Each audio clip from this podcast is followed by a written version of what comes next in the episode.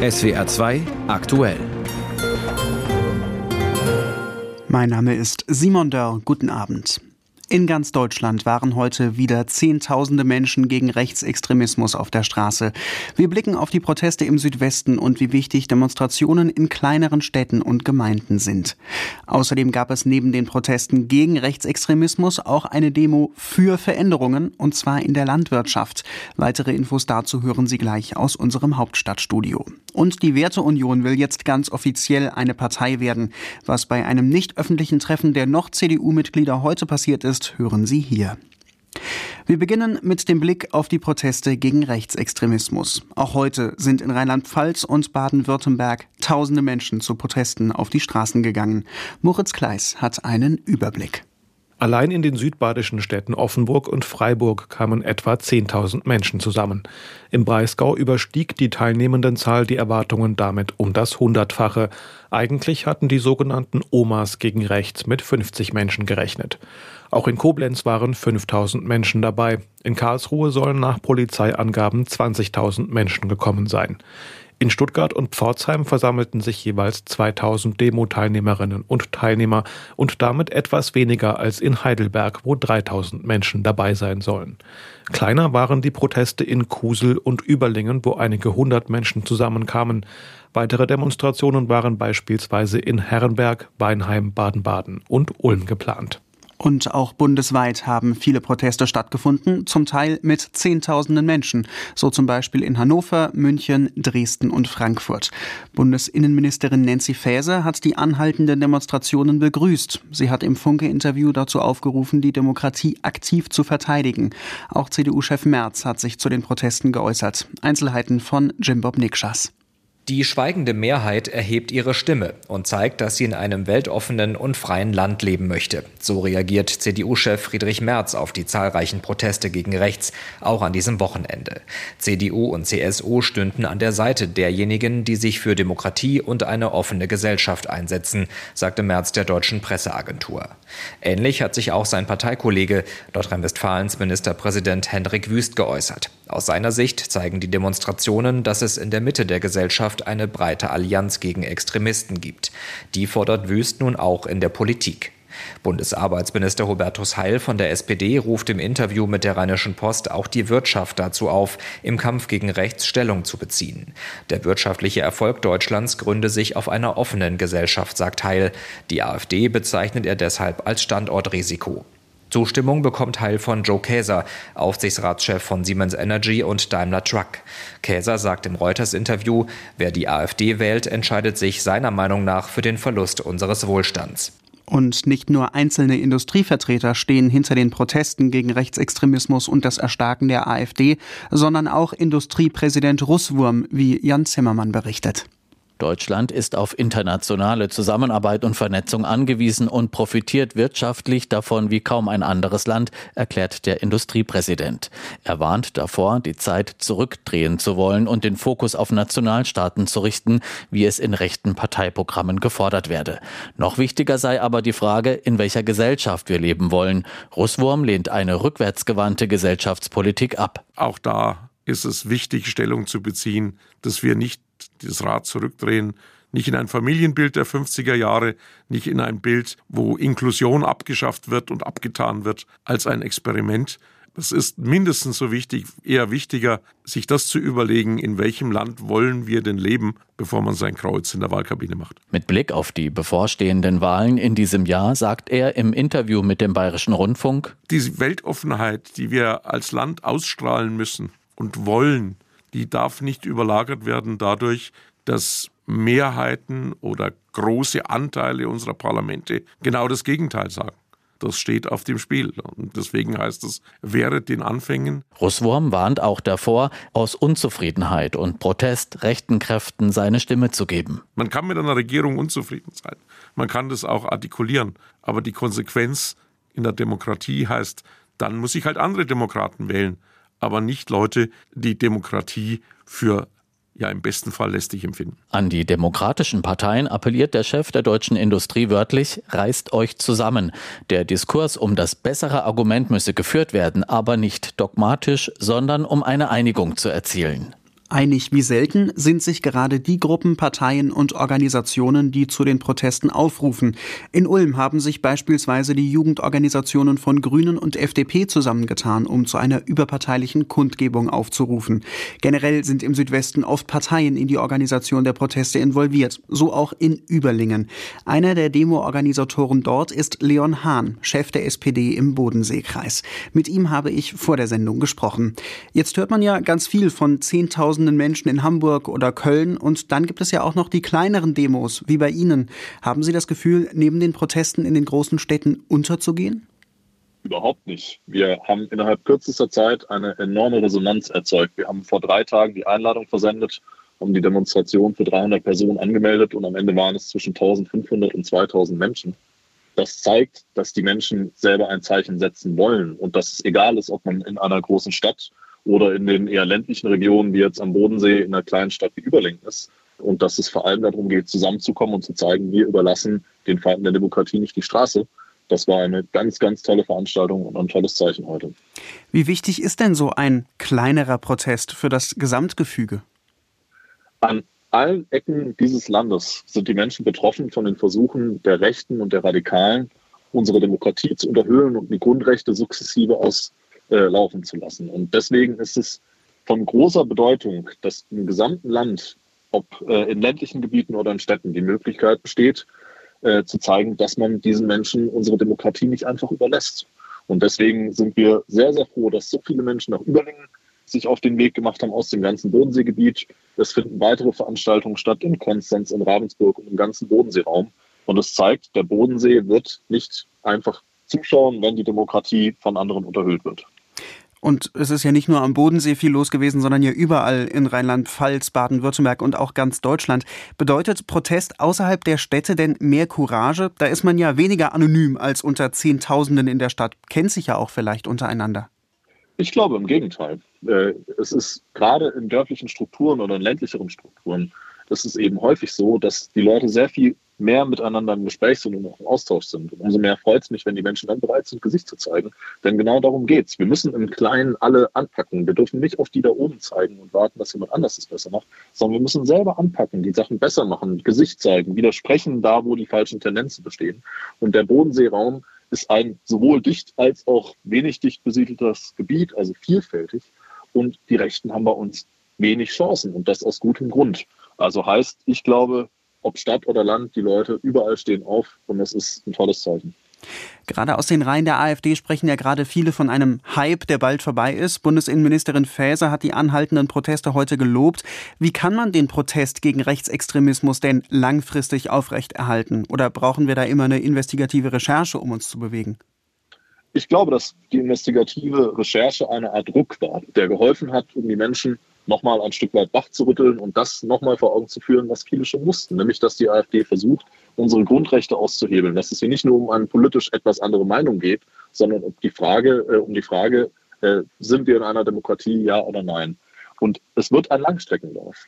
Aber wenn es gelingt, von diesen Kundgebungen, die jetzt gerade massenhaft in Deutschland stattfinden, ein Stück weit einen Schwung mitzunehmen und dass die Menschen verstehen, dass sie alle an ihren Stellen zupacken müssen, dass sie auch nicht warten dürfen, dass es jemand anders für sie löst, sondern jeder selber verantwortlich ist. Dann wird da auch viel draus entstehen, selbst wenn in wenigen Wochen nicht mehr 10.000 auf den Straßen sind, sondern dass dann in den Kommunal- und Europawahlen und an vielen anderen Stellen sozusagen vorantreiben. Demokratie ist mehr als nur kurzfristig demo äh, zu demonstrieren. Aber wird denn schon genug Schwung mitgenommen, um das auch langfristig so durchzuhalten, diesen Langstreckenlauf, wie Sie sagen? Es ist zumindest ein enorm großer Ruck, den wir gerade in unserer Gesellschaft erleben. Und dieser Ruck war notwendig. Und wir werden sehen bei den kommenden Landtags- und auch Europa- und Kommunalwahlen, was am Ende an der Wahlurne passiert. Ich glaube aber, dass die jetzigen Kundgebungen helfen, ein Stück weit wach zu rütteln und auch ein Stück weit eine Dynamik zu entfalten, weil die Menschen eben merken, dass sie was tun müssen für ihre Demokratie. Und das ist mehr als nur zu wählen und das ist mehr als auch zu diesen Protestkundgebungen zu gehen, sondern Demokratie heißt sich umeinander kümmern, heißt da anpacken, wo man äh, Missstände entdeckt und nicht auf andere zu warten. Und diesen Druck, da bin ich sehr, sehr sicher, den werden die Menschen mitnehmen. Man hört in den letzten Tagen immer wieder bundespolitische Stimmen, die davon sprechen, wie sehr diese Demonstrationen gegen Rechtsextremismus jetzt Mut machen. Daran gibt es ja dann wiederum oft Kritik, weil viele den jeweiligen politischen Vertretern vorwerfen, zu wenig auf politischer Ebene selbst gegen rechtsextreme Bestrebungen zu tun. Was kann und muss Politik denn da auch in Zukunft leisten? Sie haben ja jetzt schon davon gesprochen, dass man nicht auf die da oben warten soll. Naja, die Regierungen und die Regierungskoalitionen haben ihren Auftrag. Und es ist ganz sicher so, dass wenn Regierungen streiten, wenn Probleme nicht gelöst werden, dass das Nährboden ist für Rechtspopulisten und für Rechtsradikale und für alle Gegner der Demokratie. Das heißt, natürlich sind auch die Regierungen in der Pflicht und sind die äh, Parteien in der Pflicht, und dann nehme ich meine eigenen nicht von, äh, von, von aus, sind in der Pflicht, Probleme zu lösen und sich ein Stück weit auch hinten anzustellen. Erst das Land, dann die Partei. Das ist jetzt die Devise.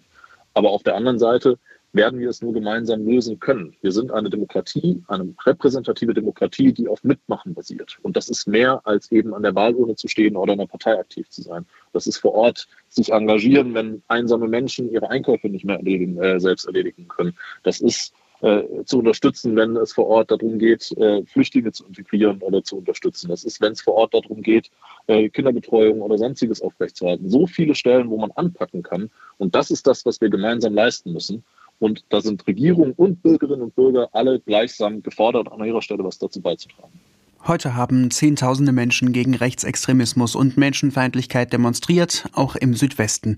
Ich habe mit Leon Hahn über die Wichtigkeit der Proteste außerhalb der großen Städte gesprochen. Hahn ist SPD-Chef im Bodenseekreis und einer der Organisatoren der Demonstration in Überlingen heute. Nicht nur die Proteste gegen Rechtsextremismus sind heute ein Thema. In Berlin wurde auch für eine Agrarwende demonstriert.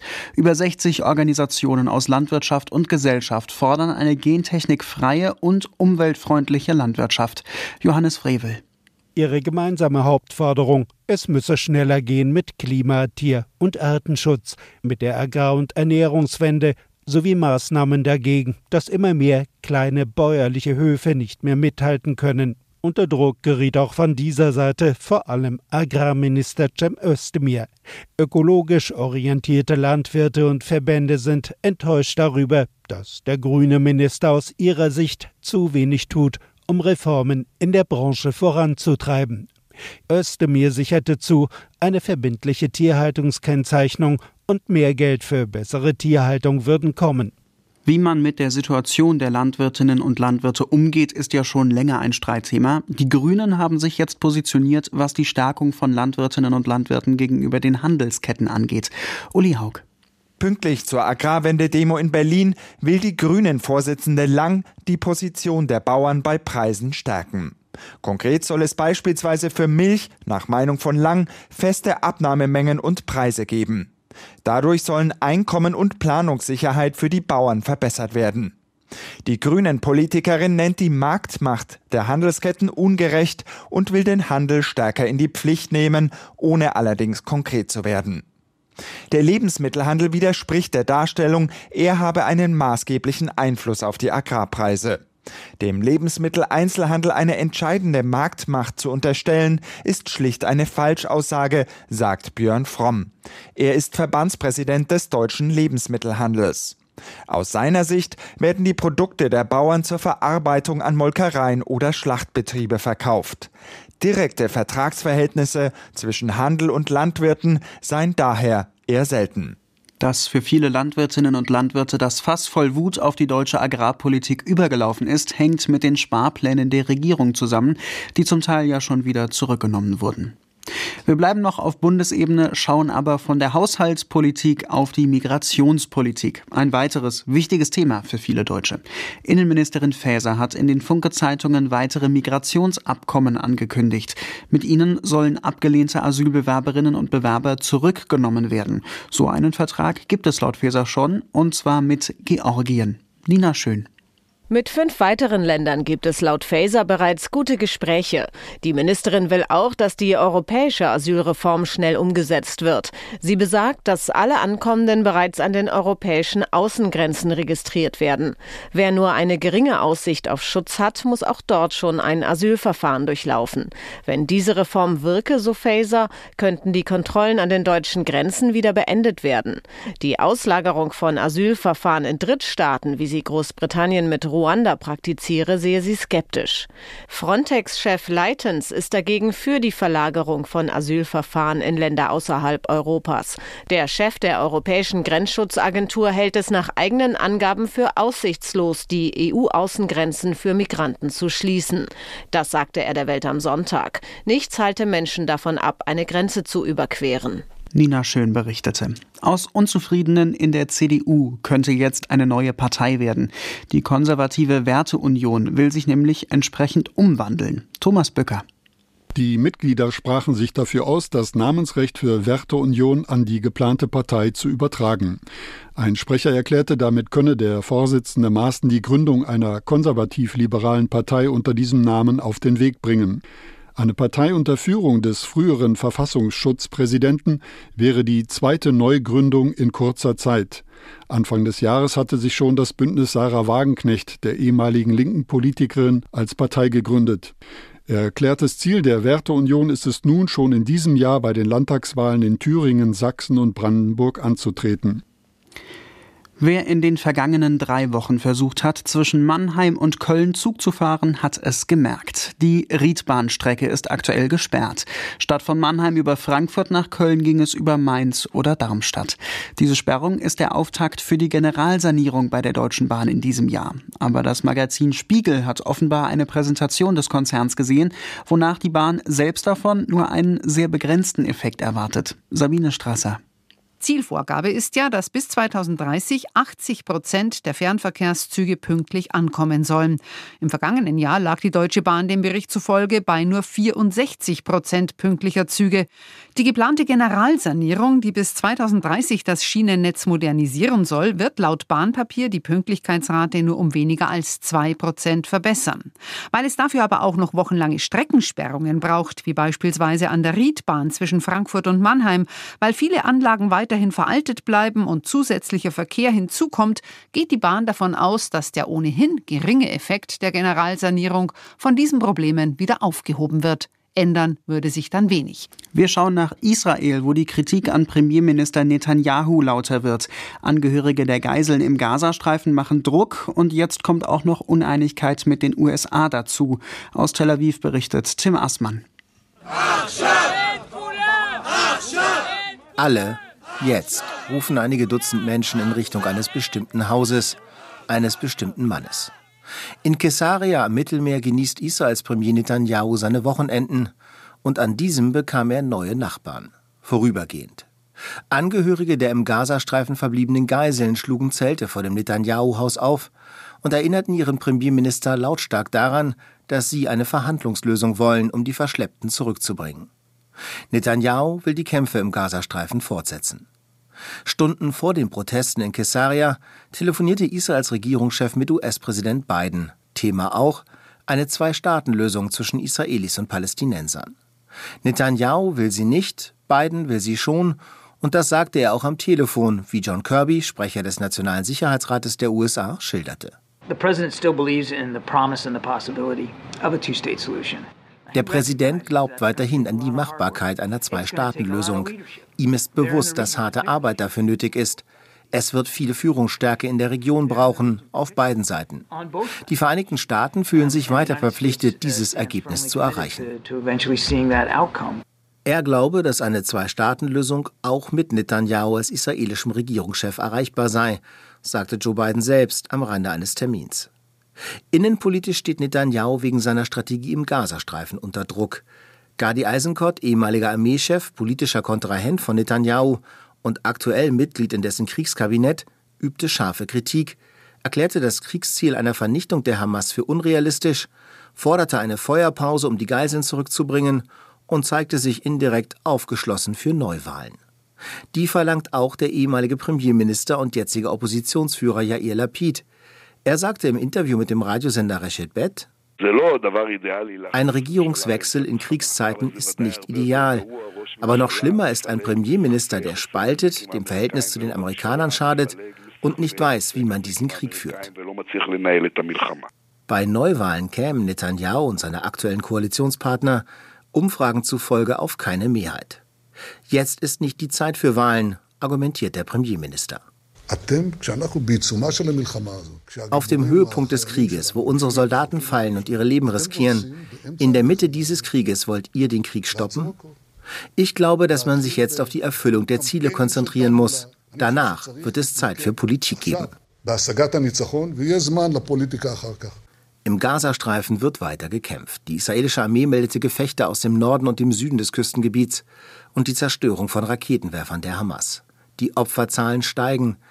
Die örtlichen palästinensischen Behörden, deren Angaben sich nicht unabhängig überprüfen lassen, gaben die Zahl der Todesopfer am Morgen mit knapp 25.000 an und die der Verletzten mit mehr als 62.000. Tim Assmann berichtete über den Druck auf Ministerpräsident Netanyahu. Wir schauen nach Freiburg, wo heute bekannt gegeben wurde, wer den Peter-Huchel-Preis für deutschsprachige Lyrik in diesem Jahr bekommt. Er geht an die Autorin Anja Utler. Marie-Dominique Wetzel berichtet. Die Preisträgerin Anja Uttler schreibt neben Gedichten auch Essays und ist als Übersetzerin tätig. Ihr jetzt mit dem Peter-Hochel-Preis 2024 ausgezeichneter Gedichtband Es beginnt, Trauerrefrain, ist bereits ihr siebter. In der Begründung der Fachjury heißt es, Anja Uttlers Trauerrefrain beginnt mit einer Zäsur, dem Angriffskrieg Russlands auf die Ukraine, der für Uttler jede politische, existenzielle und poetische Sicherheit in Frage stellt. Von zwei Einsatzpunkten aus findet sie zur Sprache in einer Folge von 209 kleinsten Gedichten und einem luziden Essay. Der vom Land Baden-Württemberg und dem Südwestrundfunk gestiftete Peter-Hochel-Preis für deutschsprachige Lyrik wird seit 1984 für ein herausragendes lyrisches Werk des vergangenen Jahres verliehen. Zu den bisherigen PreisträgerInnen gehören unter anderem Elke Erb, Thomas Kling, Friederike Mayröcker, Dinja Gütscheta und Judith Zander.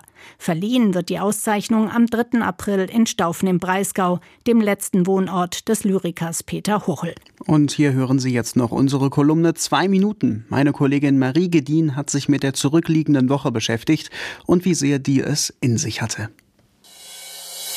SWR 2. Zwei Minuten mit Marie Gedien. Eine Woche der Extreme.